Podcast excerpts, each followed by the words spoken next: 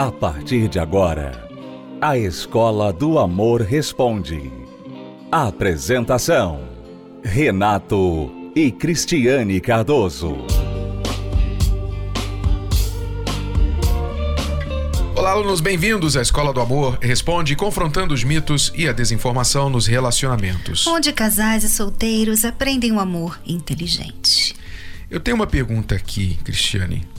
Ela diz assim: Como que um casal deve lidar com pessoas do sexo oposto que aparecem nas redes sociais um do outro? pessoas do sexo oposto que aparecem nas redes sociais um do outro. Ou seja, a mulher se preocupa com o marido falando com outra mulher na rede social e vice-versa. Quais as regrinhas, quais as dicas que podemos dar para essas pessoas, para os casais? É, eu falava sobre isso recentemente com as mulheres em relação à amizade entre homem e mulher, que realmente não convém né? Você sabe que tanto não convém que isso é um problema depois do casamento quando o cônjuge tem um amigo, uma amiga, né, do sexo oposto. Então, como a gente lida com isso? Como eu lido com isso? Eu e Renato, a gente trabalha com pessoas do sexo oposto também. Então, nós sempre lidamos com essas pessoas com assuntos de trabalho. Não há nada mais do que isso porque já iria desrespeitar o compromisso que eu tenho com meu marido. É claro que você tem isso em mente, você sabe muito bem isso, você faz desse jeito, mas o seu marido, por exemplo, não pensa assim. Como lidar com ele achando que não tem nada a ver a amizade dele com a mulher? Aí é que entra, Renato, a sabedoria. A mulher ela tem que ser sábia na forma de tratar o marido dela, de se comportar em casa para chegar numa hora dessa e ela poder ter crédito e pedir para ele alguma coisa. Eu lembro que eu até comentei isso no programa. Uma vez você tirou foto com uma celebridade e foi aquela foto assim de botar a mão atrás assim nas costas, né? Como se fossem amigos, né? E normal, você não fez nada de errado, nem ela fez nada de errado, não teve nenhum comportamento errado. Mas quando eu vi aquela foto e você me mostrou, eu falei para você o quê? Eu não me lembro o que você falou, eu sei que você não gostou. eu falei, olha, eu não acho legal isso aqui, você não vai postar essa foto. Por quê? Isso vocês estão muito íntimos, né? Embora não seja intimidade nenhuma, você não tem nenhum contato com essa celebridade, nunca teve depois disso, mas a foto dá a entender que são amigos, que não tem limite. Então eu não gostei daquela foto e eu falei para você, olha, não quero que você tire foto com mulher desse jeito. E você aceitou. Você aceitou por quê? Porque a forma que eu lidei com a situação não foi brigando com você, não foi ficando de mal, chorando, fazendo, sabe, barraco. Eu simplesmente, olha, eu não gostei dessa foto. Não achei que convém você tirar foto assim. E da minha parte, brigar por algo assim, tipo, bater o pé e dizer, não, eu vou sim, e da próxima vez você não vai me impedir, isso é bobagem e tudo mais. Porque por que criaria eu um problema no meu casamento com uma coisa tão banal? Por quê? Sem porque necessidade, seria, né? Porque seria tão importante para mim tirar uma foto abraçado com outra mulher. Né? Então, isso não foi feito com nenhuma intenção, mas como não agradou a Cristiane, para mim, como não houve nenhuma intenção e nem interesse, então tanto faz como tanto fez. O problema é quando a pessoa começa a bater o pé, né? ela insiste, ela defende aquela amizade do sexo oposto acima do seu casamento. Não, ela é minha amiga desde a minha infância. Não, nós somos amigos desde da escola. Você, eu já era amigo dela antes de você surgir e tal. A pessoa defende a amizade mais do que o casamento. Isso é terrível, porque você tem que estar unido ao seu cônjuge e defender o seu casamento acima de tudo. Vocês têm que estar unidos acima de tudo. Então, nas redes sociais hoje é muito fácil alguém chegar lá e incluir você como amigo e pedir a sua amizade e passar a te seguir ou vice-versa. E então, do nada, né? Por muito pouco começa-se um, uma conversa, ou você até conhece aquela pessoa fora das redes sociais, e por causa da facilidade que a rede social oferece, muitas inclusive oferecem, muitos aplicativos oferecem a possibilidade de fazer uma conversa secreta, né? Então, não é difícil a pessoa se sentir livre para passar de alguns limites, falar coisas que não deveria, né? Porque todos nós temos secretamente dentro de cada um de nós, e não se iluda, homem, não se iluda, mulher, de que isso não existe dentro de você, porque isso existe dentro de qualquer ser humano. Qualquer ser humano gosta de saber que chamou a atenção do sexo oposto. Qualquer um. Você pode ser casado, você pode ser solteiro, você pode ser jovem, velho, qualquer um gosta de saber que alguém do sexo oposto lhe achou interessante, né? lhe deu atenção. Então, isso é do ser humano, está dentro de nós. Então, não brinque com isso e achando que, não, você não vai se envolver. Não, eu estou no controle disso. Porque é muito fácil você perder o controle disso exatamente por causa deste lado que gosta disso. Então, para que flertar com o que é nocivo para o seu casamento? Logo, nas redes sociais, qual deve ser o comportamento? Primeiramente, não ter redes sociais onde o seu cônjuge não tem acesso. Né? Tudo tem que ter o mesmo acesso. Os dois têm que ter acesso, livre, nenhum segredo. Segundo, isso não é uma obrigação, mas, por exemplo, Cristiano e eu decidimos juntar as nossas redes sociais. Então, nós temos uma rede social em comum. Outra coisa, se o seu cônjuge se incomoda com uma pessoa na rede social, então é bom que você elimine, que você tire. Por que você faria caso de algo tão banal, tão pequeno diante do seu relacionamento? É óbvio que isso também vai refletir a saúde do seu relacionamento. Se não há confiança entre vocês, a rede social vai ser um problema ainda maior. Vai refletir essa falta de confiança.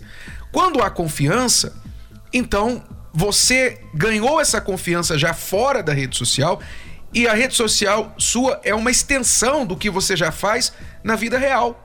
Se na vida real você não é de dar bola para o sexo oposto, então na rede social você estende isso para esse comportamento com as outras pessoas e, também. E é bom falar também, Renato, algo que talvez você, aluno, aluna da Escola do Amor, nunca tenha ouvido falar antes. Mas, sabe, a mulher, ela conhece bem a mulher e o homem conhece bem o homem.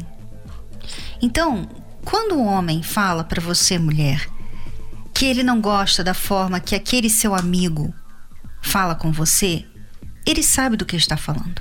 Assim também a mulher ela sabe o que ela está falando, porque a mulher conhece a mulher, ela sabe como a mulher age. Às vezes o homem pensa que a mulher ela está sendo só amiguinha, que ela está sendo inocente, que ela está sendo boazinha e que não tem nada a ver. Mas a mulher dele, que conhece muito bem a mulher, porque ela é mulher, ela sabe que ela está usando aquelas armas que o homem desconhece. o homem desconhece. Não percebe. Ele não percebe, ele não sabe que ela usa, às vezes, a inocência, a gentileza, a bondade, o jeitinho para causar uma certa aproximação. Né? Então a mulher, ela conhece a mulher, o homem conhece o homem. Então se o seu marido fala para você que ele não gosta daquele amigo, da forma que ele olha para você, da forma que ele fala com você, que ele abraça você, custa, né? Custa você. Ah, então tá, então eu vou cortar essa amizade. Custa fazer isso? Porque ele conhece. Você pensa que não, mas isso é o que você acha, porque você, como mulher, você não conhece o homem. Você não conhece como o homem pensa. Só um homem sabe disso. Assim como a mulher, só uma mulher sabe disso. Então, quando tem uma outra intenção, normalmente o sexo oposto não pega logo de vez mas o mesmo sexo pega, sabe? Consegue identificar. Outra coisa com respeito à amizade, é bom que vocês tenham amigos em comum na rede social. Eu sei que às vezes você tem contatos profissionais e é diferente uma rede social que você usa para fins profissionais, né, comerciais, do que a pessoal. Na pessoal, vocês devem ter contatos em comum que vocês dois conhecem. Né? De forma geral, isso é é um conselho. Então sigam estes passos e vocês terão uma vida saudável, tanto na vida real quanto na virtual. Já voltamos para responder mais perguntas dos nossos alunos aqui na Escola do Amor Responde. Acesse o nosso site escola do amor responde.com. Como anda o seu casamento? Complicado, brigado, separado, entediado, enrolado, desgastado, acabado ou blindado.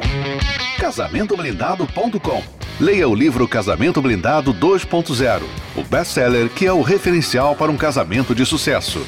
Casamento Blindado 2.0. O seu casamento à prova de divórcio. Nas livrarias.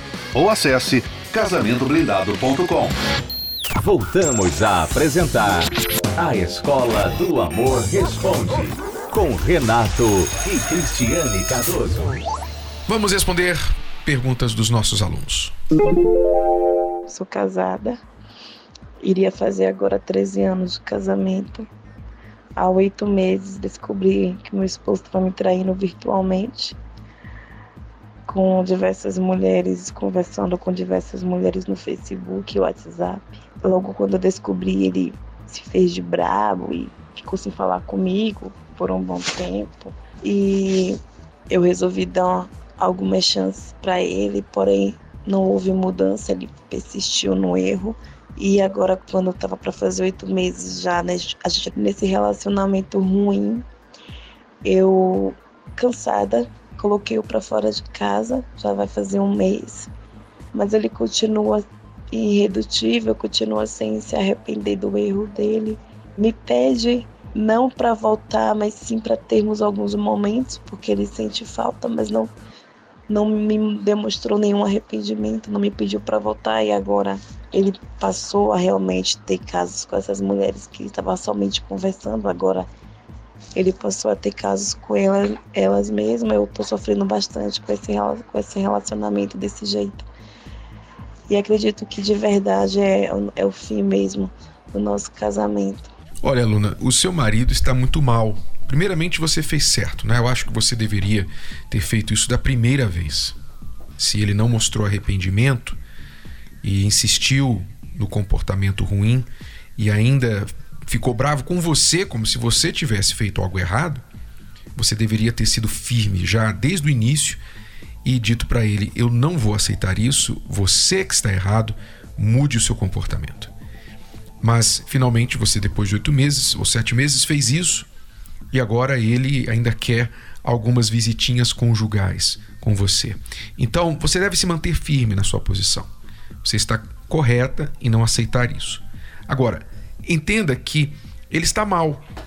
Se mesmo depois de fora de casa, mesmo depois de você não aceitar isso e ele ter perdido a sua esposa, ele ainda insiste nesse comportamento e agora que ele foi mesmo para se relacionar com essas mulheres, é porque há algo até espiritual agindo na mente dele. Ele não consegue enxergar o erro dele, está fora de si.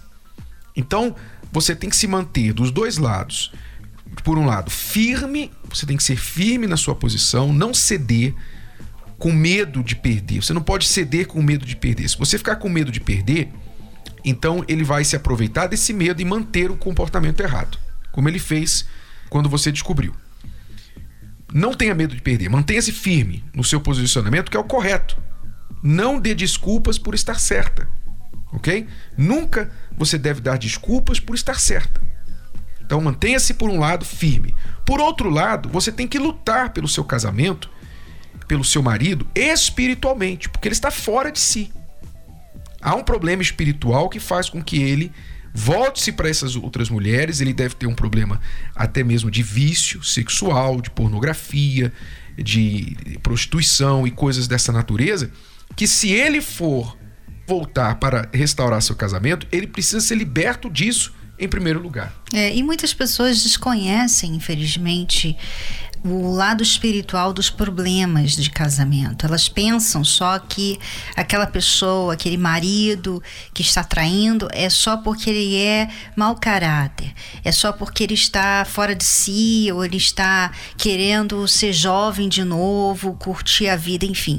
As pessoas sempre acham desculpas, mas o fato é que nós temos visto no nosso trabalho que muitos casamentos estão sendo destruídos por causa de problemas espirituais, problemas espirituais. A pessoa, quando ela muda assim do nada, ela era uma pessoa legal, uma pessoa direitinha, certinha, e de repente do nada ela começa a fazer tudo errado, ela começa a trair, mentir, sair, não voltar, sabe? Você tem que ver isso com os olhos espirituais. Tem uma coisa errada aí.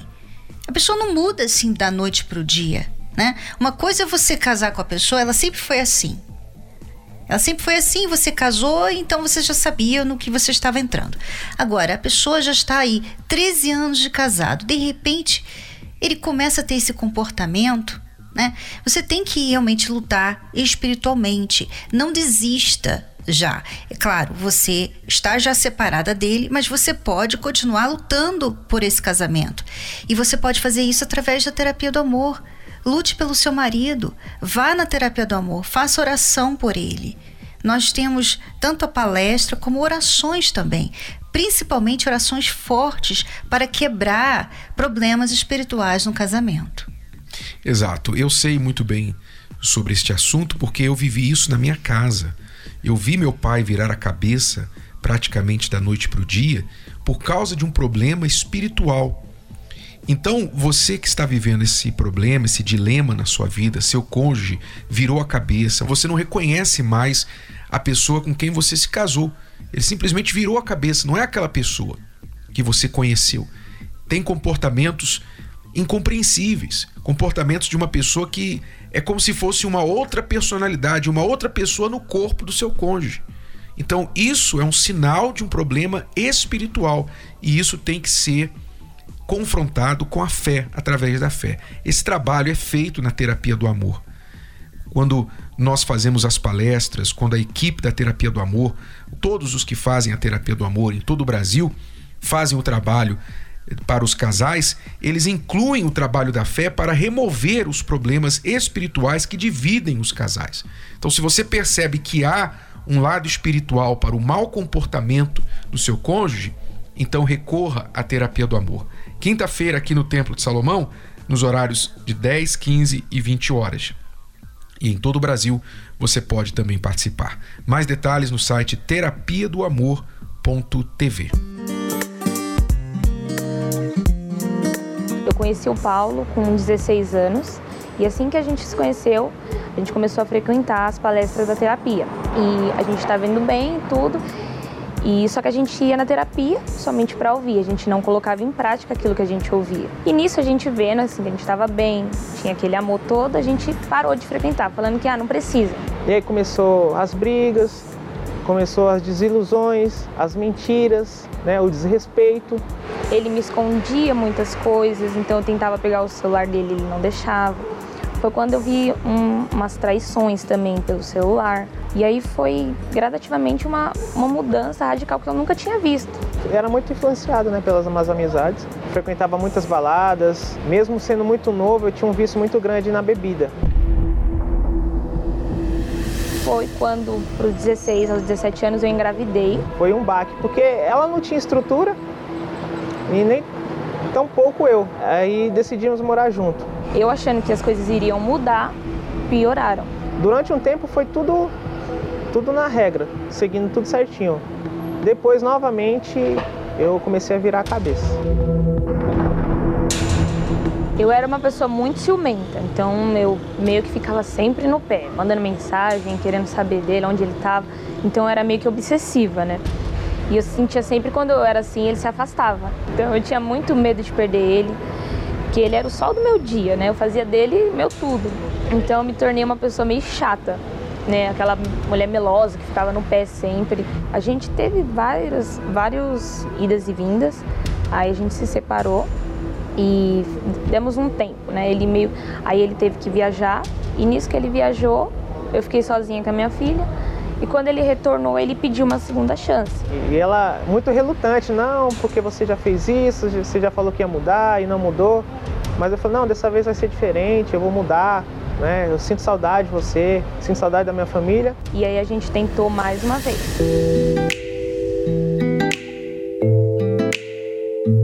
Eu sentia que ainda tinha uma, uma esperança ali, né? Um pouquinho. E aí a gente retornou e ficou bem durante um tempo. Aí eu engravidei de novo. Nesses nove meses de gestação, deixei ela sem um marido. Comecei a me envolver com várias mulheres, comecei a, a, a mentir, a beber e gastar tudo que tinha que não tinha. E foi aí que, que o que era para ser perfeito começou a estragar novamente. E aí que meio que as coisas se desmoronaram. E eu comecei a guardar uma raiva muito grande dele. Foi quando eu decidi que eu ia me vingar dele. Foi quando eu comecei a me relacionar com outra pessoa. Então eu me envolvi com uma pessoa para tentar atingir ele. Então ele tentava pegar o meu celular, eu já não deixava.